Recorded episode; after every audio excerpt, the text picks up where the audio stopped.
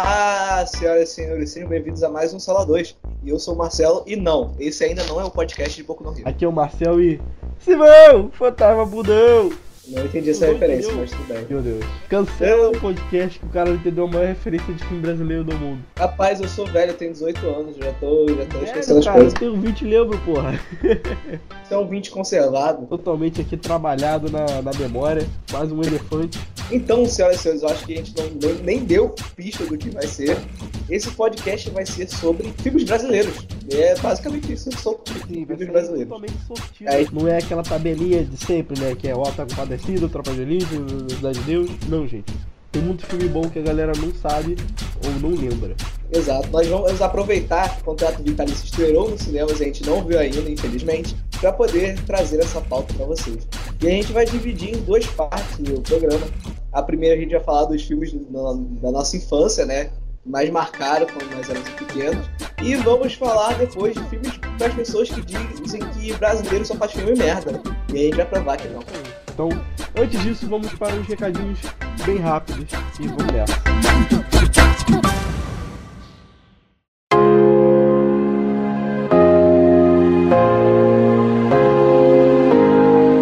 Então, senhoras e senhores que estão escutando nesse momento, vocês já ouviram falar do Cine Joia? Comenta aí. Não, sim. Então, se você não ouviu falar do Cine Joia, então eu recomendo ouvir falar dele. Porque o Cine Joia é o melhor cinema da Zona Oeste ou Zona Sul, dependendo de onde você mora ou da unidade que você mora mais perto. Pelo da Zona Oeste, que é o cinema que nós- nos patrocina, que é o Cine Joia do Rio Shopping, ele tem o preço mais acessível da região. Enquanto você vai na Barra ou no Tanque, você paga ingressos de 14 reais ou de outro lugar, realmente esse preço. No Cine Joia você só paga 10 conto, cara. 10 conto. Você pega nota de 10 lá na mão da pessoa esse ano. Em outros filmes, que são cineclubes, já filmes mais antigos, além de você ver um filme clássico, e sempre é um filme bom, porque o Cine Joia não bota filmes ruins em sua programação, você só paga 4 conto, velho. Só 4 conto. É quase a passagem, é só do 20 centavos caro que é mais caro que a passagem. E lembrando que lá passa muito filme que não é muito comum dos grandes cinemas, né? Filmes mais independentes, antigos. Você vê que filme brasileiro passa pra caramba lá, de um circuito que normalmente não tem em cartaz no cinema, então vale muito a pena você conhecer para quem gosta desse tipo de filme e quem gosta também de blockbuster em geral. Passa lá os grandes títulos, a gente fez inclusive o sorteio do Procurando Dory recentemente que passou lá. E a gente faz esses sorteios aí quase todo mês, às vezes mais de um por mês.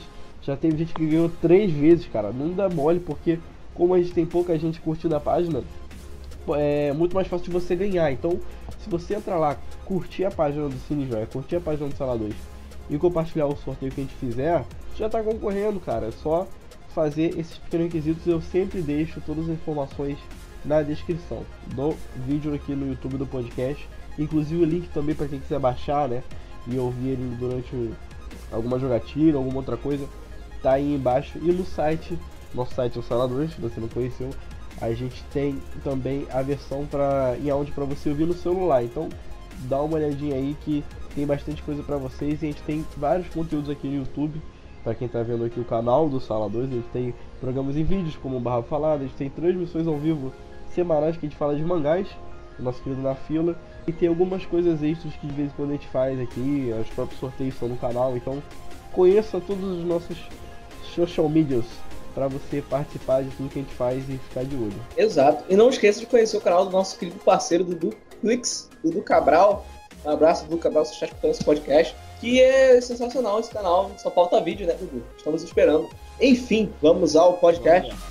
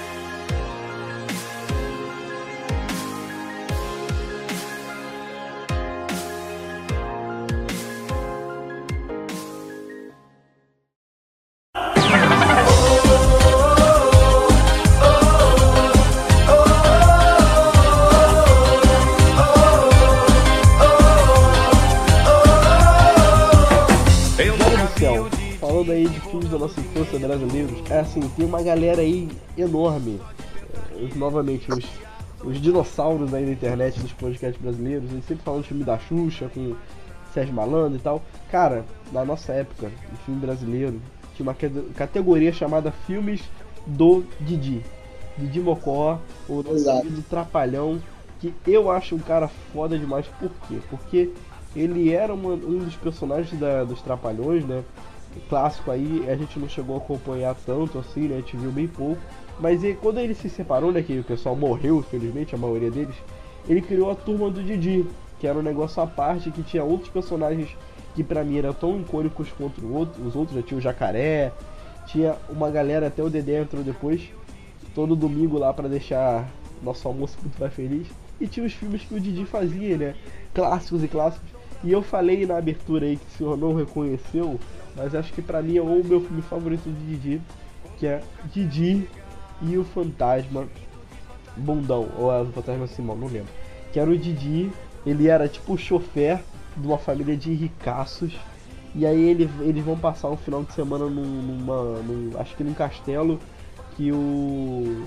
o cara comprou, né? E é, inclusive acho que foi gravado em Itaipava, aqui no Rio de Janeiro, eu não lembro. Eu vi esse papo aí quando era criança. E o legal do, desse filme é que o Didi, né, ele é amigão da criançada, né, dos filhos desse, desse ricaço aí. E aí, durante, durante o filme, né, eles acham um fantasma dentro desse castelo, que é um fantasma do Simão. Simão, que é aquele ator que faz o, o Sargento Pincel, aquele figura é, carimbada no, na turminha do Didi. E, cara, muito engraçado, que o, o Didi fica tirando sarro do, do, do fantasma ao mesmo tempo que ele fica com medo, sabe? E o cara.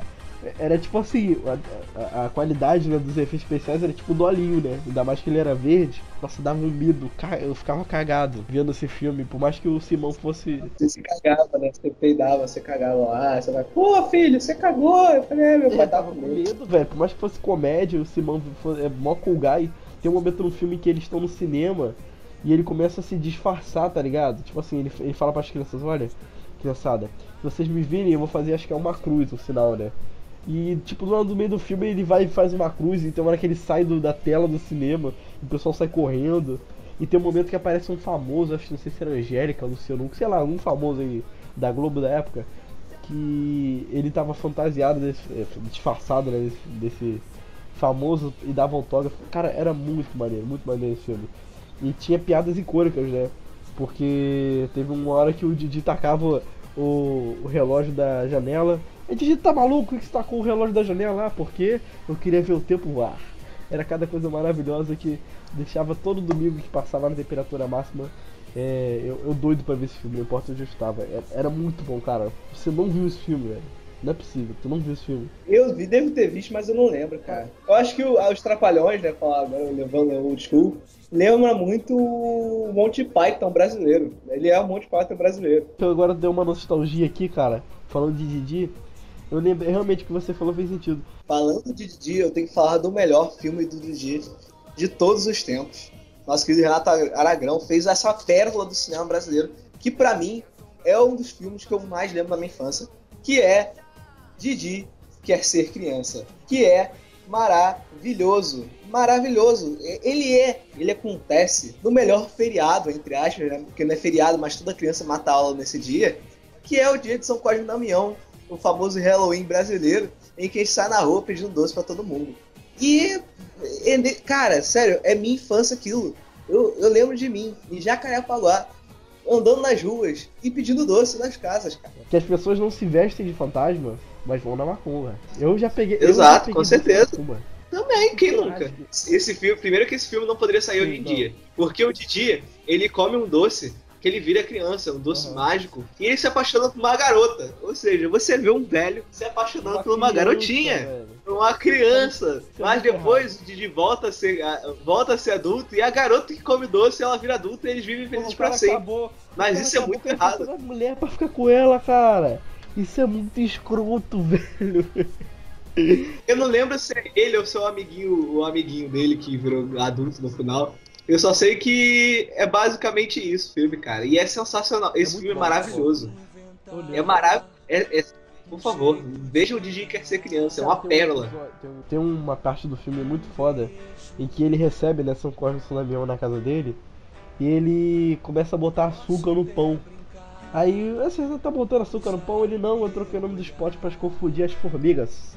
Olha só que nível. Exato. Ele trabalha na sua complexidade de piadas, cara. Era muito bom filme. Eu lembro que ele pegava uma pipa, ele caía do, do telhado. E tinha o, o empresário, o empresário mal que queria dar pirulitos industrializados que deixava a língua azul pras crianças.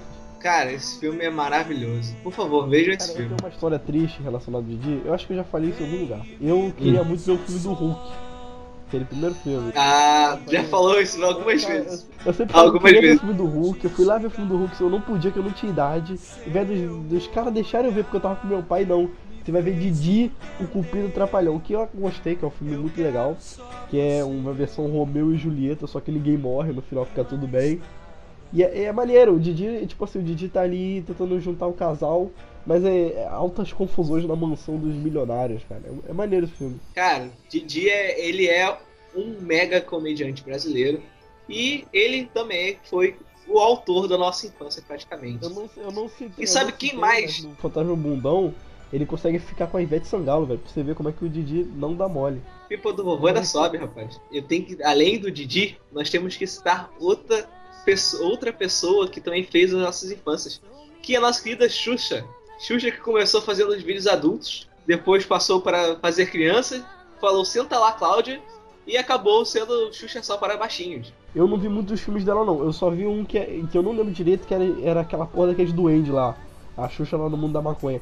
Que ela sempre tinha duende, cara. Exato! Começando por Xuxa e os Duendes, cara, que é um clássico também. Xuxa e os Duendes é maravilhoso. E nós tínhamos sempre o mesmo vilão da Xuxa. Em todos os filmes é o mesmo vilão. Que é praticamente o Zé do Caixão, cara. É. O Zé do Caixão com outro ator, se eu não me engano. Mas, é, cara, sério, esse filme é maravilhoso. O 2 mais do que o 1, um, porque eu não lembro direito a trama, faz muito tempo que eu, não- que eu, que eu vi esse filme. Mas eu lembro que eu, quando eu ficava, eu, tenho, eu sou uma pessoa doentinha, gente. Então todos os itens, os itens que vocês conseguem pensar, bronquite, sinusite, rinite, eu tenho. E quando eu tinha crise de bronquite, eu tinha mania de alugar o X Doentes 2 e comprar um joelho, o famoso joelhão aqui no Rio de Janeiro, pra ver em casa enquanto via Xuxa Doentes e isso alegrava a criancinha que tinha bronquite. E Xuxa Doentes é maravilhoso, cara. Eu lembro que a Xuxa, por ela ser a rainha dos baixinhos, ela tinha que botar as cotas do filme dela. Aí o garoto negro, tinha a garota muda, aí a Xuxa fazia lá linguagem de sinal, você quer aparecer legenda e imagem. Tinha a parceirinha da Xuxa, né? Que era o público infantil. E tinha a Xuxa que ia pra baixo, passava por baixo da ponte. Aí tinha os doentes, aí tinha o cara do mal que queria. Era tipo uns Smurfs, só que real life, entendeu? E esse filme é maravilhoso. Por favor, vejam esse, esse filme. Eu gostava muito da Xuxa Luz. É, vamos considerar filme, né? Que era o que nem você falou só pra baixinhos que eu tinha a coleção inteira, cara. Eu parei acho que no circo, quando eu comecei a encher o saco, que inclusive tinha participação do Didi aí. Didi era o palhaço, o famoso palhaço Cara, trabalhota. muito maneiro, eu adorava ver as musiquinhas e. O que seria pra hoje em dia a galera- com a galinha pitadinha? Pra gente era Xuxa. Era muito legal. Cara, Xuxa é a nossa infância. E eu quero lembrar de outro filme que também é sensacional, que é Xuxa Abracadabra. Você lembra desse filme, Marcelo? De nome. Mas tenta me refrescar a memória aí. Então, Xuxa Abracadabra é um filme em que a Xuxa ela entra num mundo, num mundo mágico e vai pro mundo dos contos de fada. Então lá tem o Pinóquio, lá tem a, a Cinderela, tem a Bela Adormecida, tem a Bela Fera, tem todas essas coisas infantis João e Maria nesse mundo. E tem o vilão do, do- que é tipo réu, de novo, o Zé do Caixão, que quer acabar com esse mundo de fantasia de Xuxa e Abracadabra. E esse filme é tipo um Once Upon a Time barra Fábulas da- das antigas. E é muito maneiro. E eu lembro até a musiquinha, que é Abracadabra, e o toque vira mágica, acredite. Caralho, eu lembro, eu lembro que eu vi Esse- cinema, mas eu não lembro de nada dele, cara. Foi apagado, obliterado na minha mente. Não lembro um segundo desse filme. Eu lembro que eu vi esse filme no famoso Center Shopping Eu nunca fui no Center Shopping. e você se cons... um, um jacaré paguaense e nunca foi no Center Shopping. Você foi aonde, Marcelo? Eu só fui no Cine Joia! Exato, o melhor cinema da Zona Oeste do Rio de Janeiro. E cara, voltando pro Cadabra um pouco, só tinha ator pica fazendo o filme. Tinha fazendo a madrasta malvada do filme da Branca de Neve. Nós temos Cláudia Raia, rapaz. Eu lembro disso, caraca. Leandro Hassum fazia o Barba Azul. Cara, só tinha ator sinistro fazendo o filme. Só tinha nego, nego de, de história, tá ligado? E esse filme realmente é sensacional. É maravilhoso. Veja o Chupo Cadabra. Tínhamos também Floribela, que chegou a ter um musical. E Floribela é maravilhoso. Eu, nunca vi Floribela. Você, você nunca viu Floribela? Como assim, cara? Nossa, que vacilo, você é mó vacilão. Vacilão, cara aí. Quando chega Floribela, a alegria se desperta. O mundo todo cria asas e todo mundo quer voar. Olha só, isso aqui, isso aqui é minha infância, rapaz. Nós temos a primeira heroína brasileira, brasileira de verdade, da Várzea, que é Tainá, Marcel. Como esquecemos de Tainá? Caralho, você nunca viu Tainá? Tainá chovia nas minhas aulas de biologia, de ciência sobre o, o meio ambiente, a Amazônia, com a nossa pequena enxinha, que tem um parceiro macaco. E no segundo filme tem um parceiro cachorro. É que eu sempre fui chamado de Tainá porque eu pareço um índio e tinha um cabelo parecido com o dela. Só que eu nunca vi a porcaria do filme. Cara, esse filme é maravilhoso. Até porque é, engra... é legal o filme. Porque além de ter a Tainá, que é uma personagem que veio da, de uma tribo indígena, realmente. Ela não tem nada, ela não tem dinheiro, não tem, sei lá, coisas, PS3 em casa. Nós temos um garoto que geralmente é o parzinho dela, o ajudante dela, que é um cara que vive na, na que vive na, na mordomia, Rio de Janeiro, São Paulo, da cidade. E eles, ah, vamos poluir, não sei o que, sei que lá, os animais não ligam pros animais. E ele tem esse choque de, de culturas, realmente. E ele vê que não é assim, que tem que dar valor à natureza, não sei o quê. Então, pra criança, cara, é uma história muito maneira. para você realmente se conscientizar sobre a, o, o, nosso, nosso meio ambiente, né? nossa fauna, nossa flora, que são tão importantes e a gente dá tanta pouca importância para ele. Sabe um filme que eu lembrei de animação, que passou, mas eu não lembro muito bem? O filme da Turma da Mônica, do Gibi. Com certeza, com certeza, Turma da Mônica. Como é que era? Eu não lembro. Sinceramente, eu também não lembro direito, mas eu lembro que eu via muito no Cartoon Network, às vezes passava em filme, e eu achava incrível, porque Turma da Mônica é o melhor quadrinho brasileiro que tem, cara. Desculpa, Porra, mas é verdade. Os desenhos eram muito legais, cara. Eram muito legais. Fizeram nossa infância, né? Com certeza, cara. Eu tinha assinatura, porra, eu lia direto, mas o desenho era muito divertido, cara. Era muito bacana de assistir. E teve o filme, né? Só que infelizmente eu não lembro. Eu, eu lembro que era Cine Gibi o nome, tinha, sei lá, um, dois, três, quatro. Não sei se era uma coletânea de episódios ou se era um filme mesmo. Eu não tenho certeza, gente. E infelizmente, essa nova geração nunca vai poder ver, ir, na verdade, no Parque da Mônica, que é o melhor era o melhor parque que existia na face da Terra. Infelizmente, Deus pesa, e... momento de silêncio pra eles. Foi embora, morreu. Saudades, Parque da Mônica. Então, vamos para o segundo bloco, falando sobre filmes é, pra quem diz que o brasileiro só faz filme merda. Exatamente.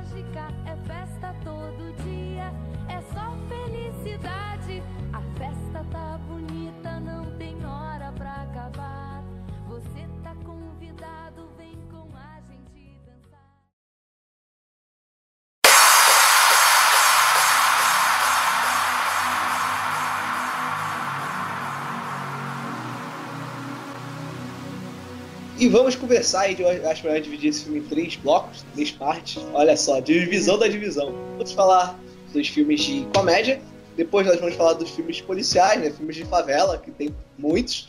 E depois vamos falar dos dramas brasileiros, que são excelentes. Tem filmes realmente muito bons. A comédia brasileira, ela tem uma fórmula bem básica em filme. Normalmente é, é um cara, um brasileiro médio aí, ou a classe alta, que, que se mete alguma parada com, com sacanagem. Ou é romance, ou é traição, sempre tem uma parada dessa. E tem toda uma tramóia de fundo. E essa é a fórmula básica que a galera vê nos filmes nacionais de comédia. Mas tem alguns que fogem um pouco.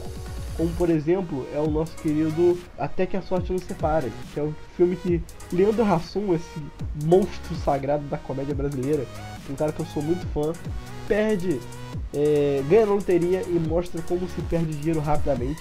Tá certo? Teve um, ótimos filmes. O terceiro foi, saiu tem pouco tempo, acho que foi ano passado, 2015, que é muito divertido. Sim, que ele falha o Brasil, ele não, não contente perder na loteria todo o seu dinheiro. Ele pega, falha o Brasil. A famosa crise, ele justifica que foi ele que criou. Eu acho muito engraçado, né? Todo o contexto e tal. E engraçado que no filme, no terceiro, tem um YouTube, o filho dele é youtuber e paga o casamento da filha com os tutoriais de Minecraft. É totalmente condizente com a realidade. Sensacional. É, eu acho muito bom esse filme. E o Leandro Hassum, ele também não tá por fora dessa aí não, porque ele, é claro, ele é um puta monstro da comédia brasileira, porque ele cresceu lá no Zorro Total e no stand-up dele e tudo mais. Leandro Hassum, ele fez o melhor show de comédia. Cara, o show de comédia que eu mais assisti é na minha, minha infância, que é o Nós na Fita. O Nós na Fita é um dos melhores shows de comédia que eu já vi, cara. Tecnicamente stand-up que eu vi na vida. Com certeza. Cara, quem não lembra dos palavrões? Vai tomar no cu. Quem não lembra? Oh, foda-se, foda-se é um palavrão que te liberta, que você pode falar assim, alguém tá te enchendo o saco, você. Aquela, aquela menina que você chega naquela menina que você tá gostando, ela fala não, o que, você faz? Você chora não, vocês fazem o quê? Ah, gatinho, não vai ficar comigo não, é? Foda-se! Foda-se! Cara, sério, você não lembra disso, você não lembra do Leandro Hassum falando de como é um comentarista de carnaval. Carnavalesco. Para ele justificar o enredo dele, vale qualquer coisa. Quer ver? Estamos aqui com o carnavalesco da Unidos do Cubango, Leandro Rassum. Leandro. Olá, Márcio. Em primeiro lugar, muito obrigado pela sua presença. Sempre dando essa moral para nossa escola. Esse ano a escola vem bonita, vem alegre, animada, com muito brilho. E a gente vamos vir para ganhar.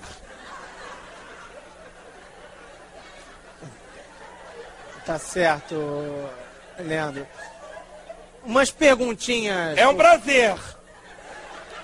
Essa, essa ala toda de amarelo. É- não, isso não é amarelo, não. Isso representa o ouro das praias mineiras numa viagem mística de Napoleão, quando se encontrou com Dom Pedro, cruzando o deserto Saara, buscando Gedel, falando da vinda ao Brasil, traçando para entre isso e a Mata Atlântica, ou seja, os Ebaloés, a Fochés, Oxóssi, o Pai Eterno, na busca incansável do eu, do mito, do centro da Terra, ou seja, Power Rangers. Realmente é um enredo muito claro. É um enredo coerente que busca a excentricidade do nada, assim, buscando não sobre a linha do Equador, fugindo de tudo, buscando o alguma coisa. Ou seja, o Zebaloeste, o Oxós, ó Clara Nunes. Isso na primeira ala? Não, no primeiro carro, só naquele carro ali. Você pode repetir essa explicação? não. oh. Porra. Essa, essa outra. Mais uma perguntinha. Hum. Essa outra ala toda de vermelho. Ei! Isso não é vermelho, não, querido, isso é magenta. Tá, mas essa outra ala toda de magenta é por quê? É porque eu gosto. Ele falando sobre Senhor dos Anéis, né? Que eles estão no reino de Rivendell, buscando a espada de Rivendell para subir no, cavalo de Waka Waka. waka Waka e salvar todo o reino de Splendor. É muito bom isso, cara. É muito bom. Cara, eles zoam Nilópolis e Niterói, cara. É sensacional. Tem coisa mais carioca do que isso. Olha lá, olha lá Niterói, lá no shopping. Chega lá no Barra, barra Shopping. Lá Niterói! Ai, cara, muito bom. E, tipo, foi de fato o primeiro stand-up que eu vi, cara. Eu tinha esse CD, eu via várias vezes e depois que eu conheci o mundo da comédia, eu tinha um stand-up que eu vi do, do Comédia em Pé, né? Que era muito foda e depois eu comecei a abrir pro, pro stand-up brasileiro. E foi nós da fita, cara. Essa é a dupla que vivia fazendo som total. Teve os caras de pau brasileiros, né? E fizeram até um filme que eu não vi todo, vi só o começo. Não sei se é bom de fato. E, porra, cara, eles estão enraizados na comédia brasileira, não tem como fugir disso. Exato. E, e, sem nós não podemos falar de nós da fita sem falar de outros gigantes da comédia brasileira que são os melhores do mundo. Ah, Cara, os melhores do mundo são sensacionais. Eles são o melhor grupo de comédia brasileira atualmente e eu não falo isso da boca para fora. Todos os sucessos, todos os programas, todos os espetáculos deles foram sucesso. Você lembrar de notícias comentadas, você lembrar de Irmão Teu na Terra de Godard, né, você até lembra de Sexo na Cidade. Porra, Irmão Teu na Terra de Godard é um dos melhores espetáculos que eu já vi na minha vida. Eu tive eu tive a oportunidade de ver ao vivo e é absurdamente genial. É, Emanuel na Terra de Godard. Que ele é filho de Oloneia e irmão de Mila Cala... Micalateia. Micalateia. cara, que fantástico. É, eu adoro. Porque eu adoro a comédia brasileira, cara. É tanto espetáculo bom, é tanto show bom, é tanto é, stand-up bom que a gente tem, sabe? É, é muito rico, sabe? Porque o Brasil é tão diverso, tem todo tipo de coisa que a gente pode abordar. E a comédia aqui não perde pra isso, sabe? Tem como eu falei, aqueles filmes que são bem clichê, mas o resto. É, esses, que a gente tá citando agora são incríveis, é, é muito fora da curva de bom, sabe? Com certeza. Até porque até, até que a sorte não se faz é a primeira trilogia brasileira, né? Só que orgulho. É verdade, primeira trilogia, né, cara?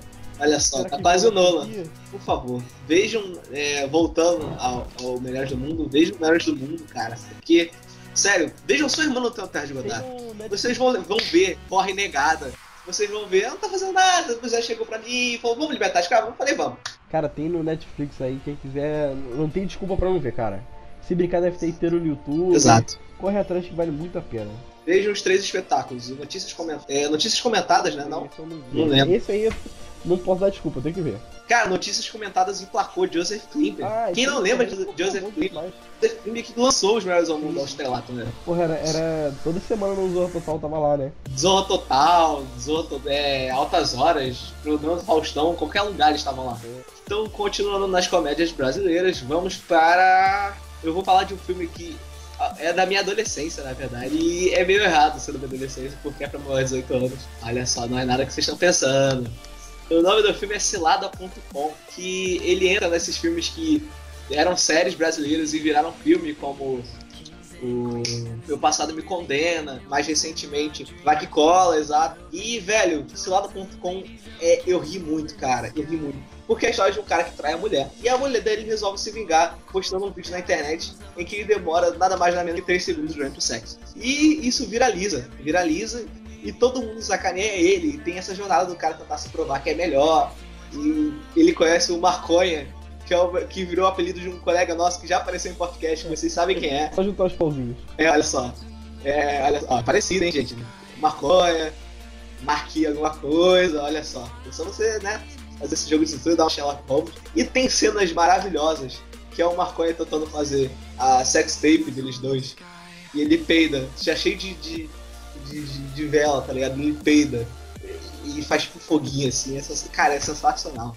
Veja o cilada.com que é muito bom. Por falar do Vai Que Cola, cara, eu, eu não sou muito fã da série porque eu não vejo tanto.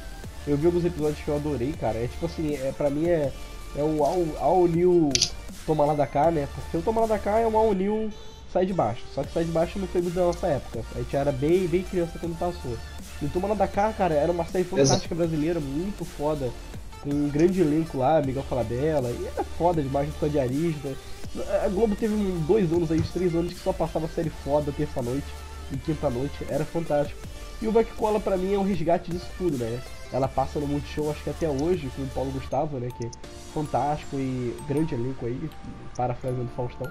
Mas teve um filme que eu achei muito legal, um filme super divertido. Não, eu não sei se você sabe, desculpa te cortar, Paulo Gustavo não era pra ser do elenco fixo, ele era pra ser só um convidado. E o nego gostou tanto dele que ele virou um do elenco fixo praticamente do Vai Que ele, é o protagonista, só que ele não aparece todo episódio. Mas ele é muito divertido, muito engraçado, cara. Eu adoro esse cara. Esse filme, cara, pra mim é tipo um Deadpool, tá ligado? Brasileiro, porque ele sabe que ele tá no filme, de vez em quando ele tá- vai falando com a gente. É muito engraçado, cara. É muito divertido. Eu não sei se já tá disponível aí pra algum, algum tipo de streaming, mas, cara, dá uma procurada que vale muito a pena. Não só o Vai Que Cola em si, a série, mas o filme é muito engraçado, cara. Eu adorei ver no cinema, divertido pra caceta. E é tipo uma origem, tá ligado? Explica como é que o Paulo Gustavo se enfiou na, na, naquela pensão lá que ele mora com o pessoal todo. E pra quem gosta do Paulo Gustavo, vê se não gostar, nós temos também aquilo que praticamente botou o Paulo Gustavo nas telinhas, né? Que é o Minha Mãe é uma peça, sim, sim, o caralho. filme. Minha mãe é uma peça fantástica. É maravilhoso esse filme, cara. Eu, eu me mijei de rir do início ao final. Aquela, né, gente? Ah, ou então conhece uma noite com aquela. Com certeza tem uns homens igual aquela, cara. Todas as mães brasileiras são iguais, só mudam de casa. Eu acho que pra finalizar, eu, eu quero falar da, da comédia desses aqui, que é a mais antiga, mas é a melhor, na minha opinião. O Alto da Compadecida. Fala lá porque eu tenho vergonha, talvez não deixe. Você não viu esse filme, cara? Cara, o Alto da Compadecida é um filme que, que ele, ele, ele traz à tela um dos maiores, dos melhores peças e livros brasileiros, que é o Alto da Compadecida. Que é a história de dois caras, eles são trapalhões, na verdade, né? Eles são trambiqueiros que só pensam em ganhar dinheiro. Eles pensam em várias formas de ganhar dinheiro. Eles se passam no Nordeste, quando tinha a época do cangaço, inclusive. Tem o senhor do, da parte do Nordeste, tem os cangaceiros lá. Tem que o Brasil era um Game of Thrones. Praticamente. E, cara, tem o Celton Mello fazendo um dos melhores papéis da minha, da, pra mim, da vida, da vida dele, que é o cara que fala toda hora. Eu não sei, só sei que foi assim, que é maravilhoso. E nós temos o final, que é praticamente um plot twist, que ele, todos os personagens morrem. Caralho, é verdade. Eu conheço o livro, né? Porque, porra, eu estudei no ensino médio tive aula de literatura, então o professor, é claro, que passou textos autocompadecida. E eu sei do final, mas eu tenho até hoje curiosidade pra ver esse filme. Me parece ser muito bom, questão de adaptação e filme, né? Tem uma última comédia aí, pra mim falar minha última comédia aí de- da noite. Eu assisti, eu não sei se o nome é esse, mas eu acho que o filme se chama Deus é Brasileiro, cara. Com Antônio Fagundes, que o filme é muito engraçado. E que Deus é Antônio Fagundes. Tecnicamente o Morgan Freeman brasileiro. e é basicamente a jornada de um rapaz do Nordeste levando Deus pra algum lugar, pra conhecer um cara lá, pra ser o sucessor dele. Porque eu acho que Deus quer tirar férias. Ou seja, tipo um, um, um fi- um filme do Jim Carrey, tá ligado? Todo poderoso. Só que versão brasileira. Uhum. E é muito engraçado porque tem várias passagens muito boas, né? Tem um momento que ele tá no banheiro. Aí ele, ah, porra, Deus tá cagando aqui do meu lado, porra. Deus tá cagando pra mim.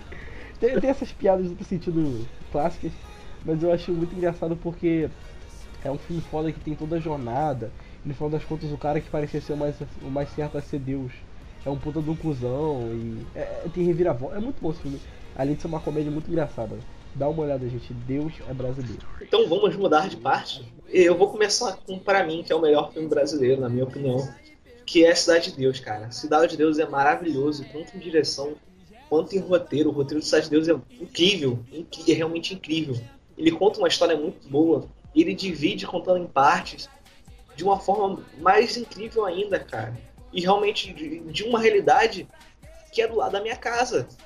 Vocês não sabem, já, a cidade, a cidade de Deus ela é, fica em Jacarepaguá, velho. Estamos do lado da cidade. Nós passamos na Cidade de Deus todo dia para ir, ir e voltar da faculdade. Então você vê a história de um lugar em que você praticamente mora do lado é fantástico. O Dadinho realmente existiu.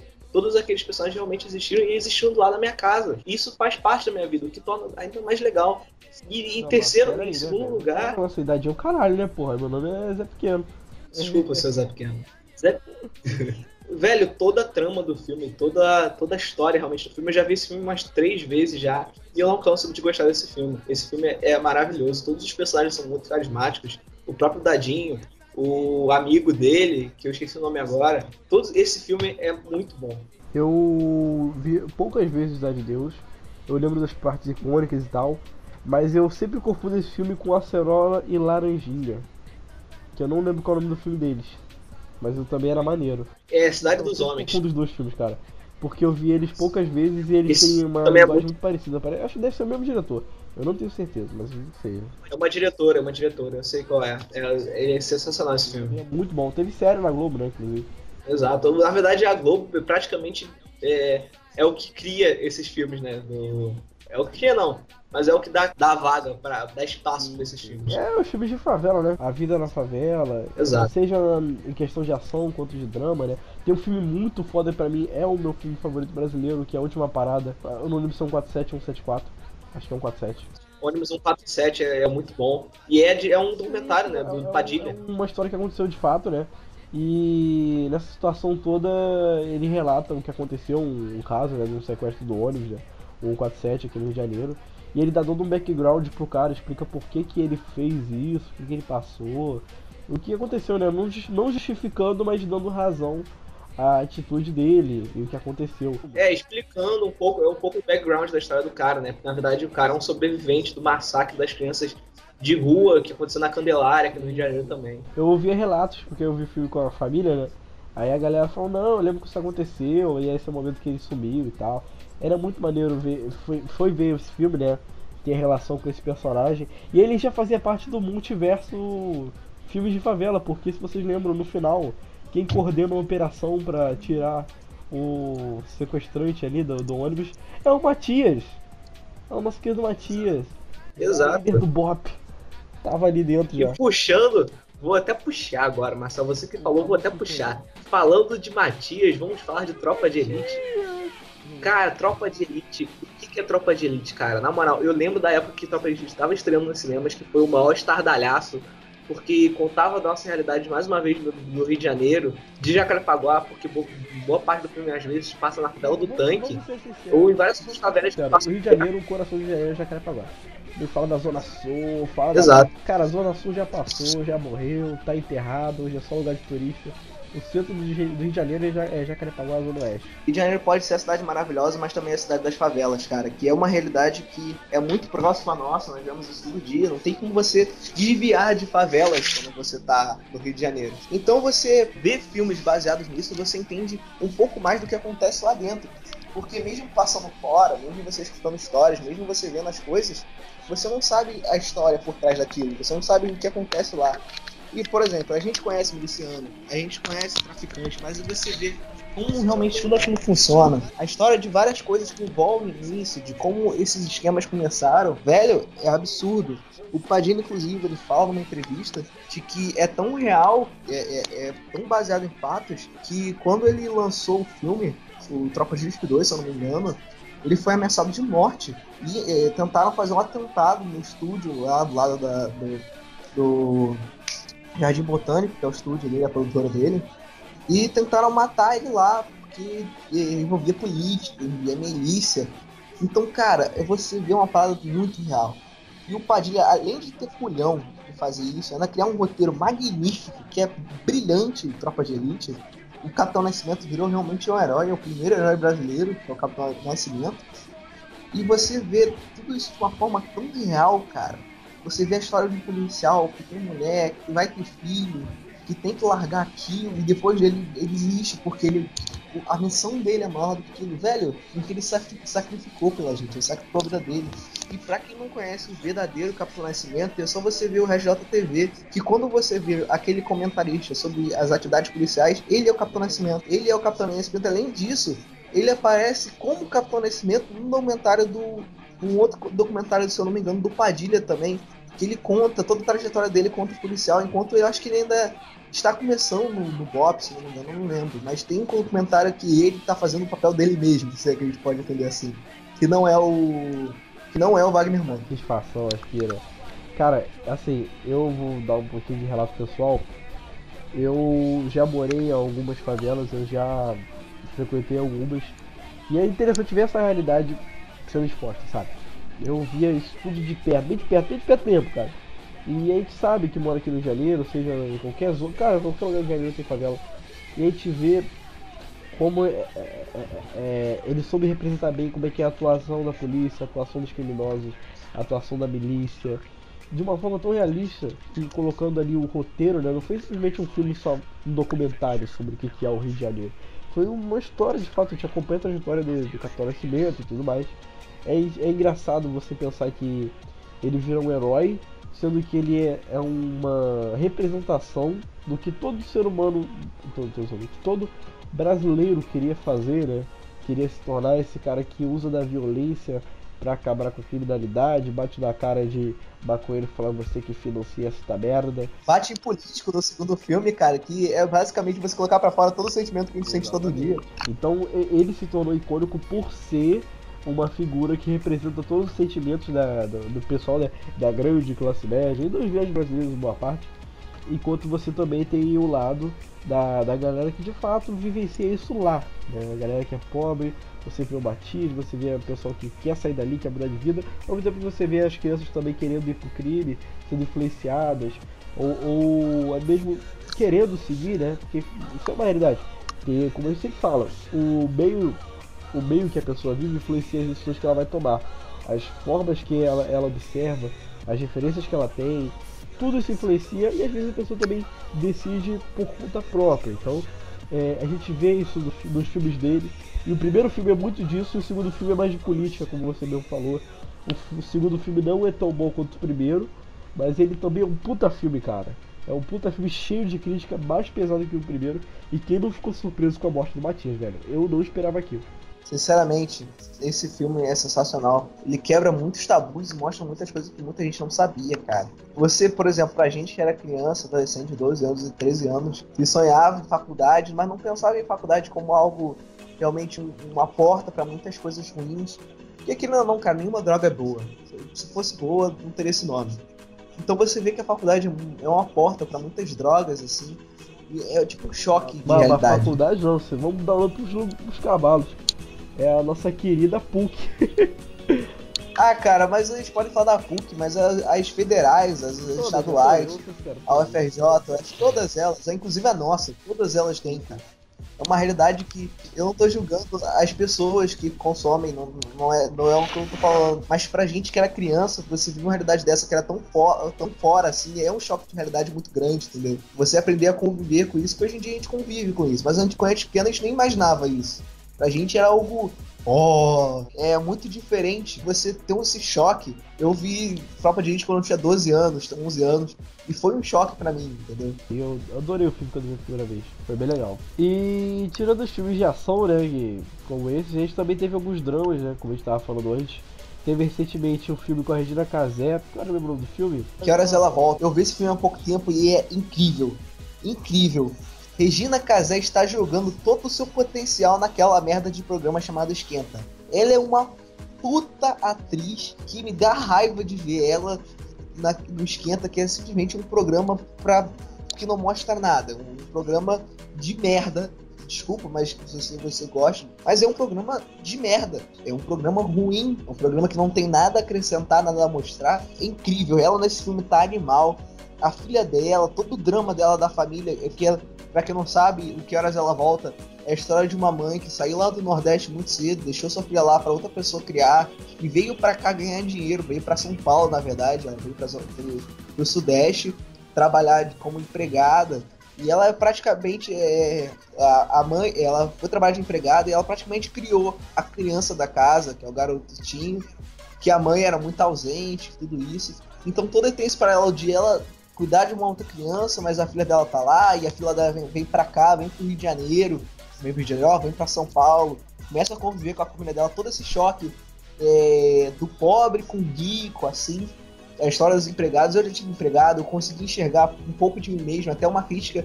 A, gente mesmo se enxerga no filme, entendeu? E você vê como às vezes a gente é babaca, às vezes a gente não percebe que a gente tá fazendo uma coisa errada, mas a gente tá. E velho, é incrível. Que horas ela volta um filme absurdamente maravilhoso. Por favor, vejam esse filme. Que é um dos, maiores- é um dos meus filmes favoritos nacionais agora, que é muito bom. Cara, essa realidade é mais um dos temas brasileiros sendo abordado, né? Eu, cara, dava agonia vendo esse filme, eu não cheguei a ver o filme todo não, porque eu tenho uma tia que trabalhou aqui em casa e. É, é- porra, é uma tia que eu amo muito e ela é doméstica e tal, ela já trabalhou aqui. E não, já morei com ela e tal. E eu sei o que ela passa, sabe? E a Regina Casé, ela fica muito igual a minha tia, cara. Ela fica muito igual. E eu parecia que eu tava vendo o filme da minha tia. E eu, eu sei tudo que ela passa, sabe? É, eu conversava muito com ela e tal. E é, é bom ver isso sendo refletido, porque tem muita gente, como você mesmo falou, que às vezes é acusão não sabe, cara.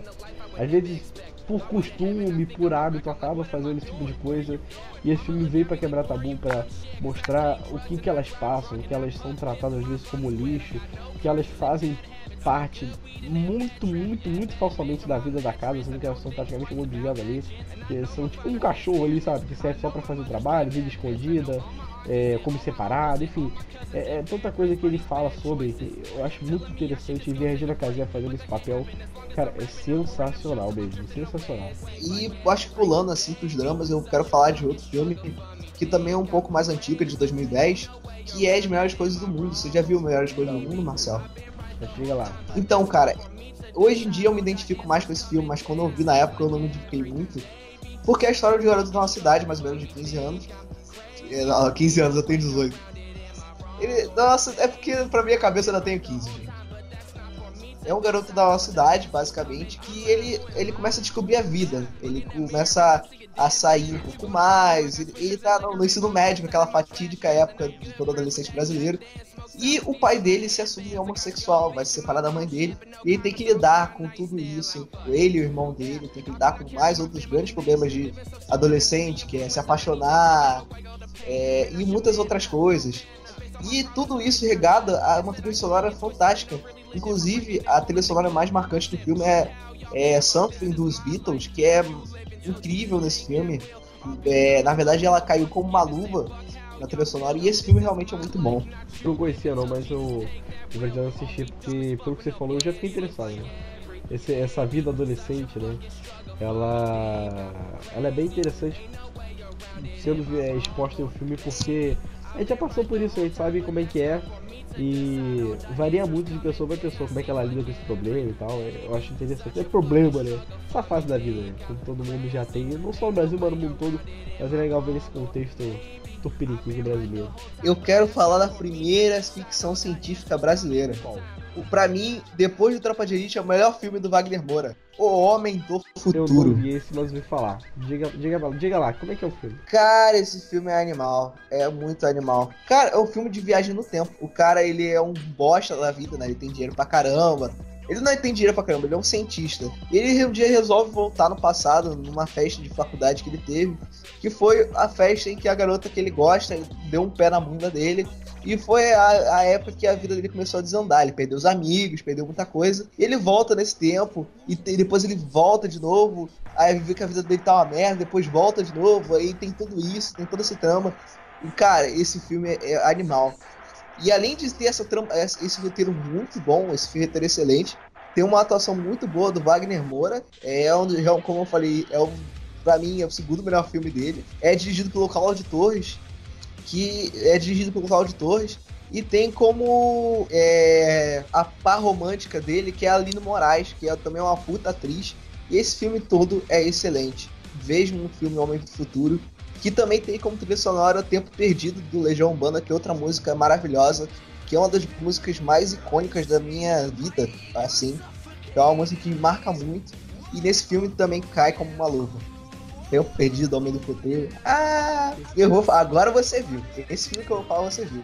O dia que eu saí de casa, minha ah, mãe me disse. parte, né? Filmes de, de figuras importantes brasileiras, né, cara? Principalmente sobre cantores. Esse filme é muito bom, cara. Pra quem não sabe, Dois Filhos de Francisco é o filme da, da dupla sertaneja. Acho que foi da época que sertanejo poderia ser considerado uma música boa. Que era Zezé de Camargo e Luciano, contando a história dos dois irmãos, do início do, Zezé, do, do Zezé de Camargo, que ele perdeu o irmão, depois ele voltou, virou cantor solo, depois veio o irmão dele. E, cara, é muito bom esse filme é muito dramático. O Francisco, que é o pai deles, é, é um personagem muito bom.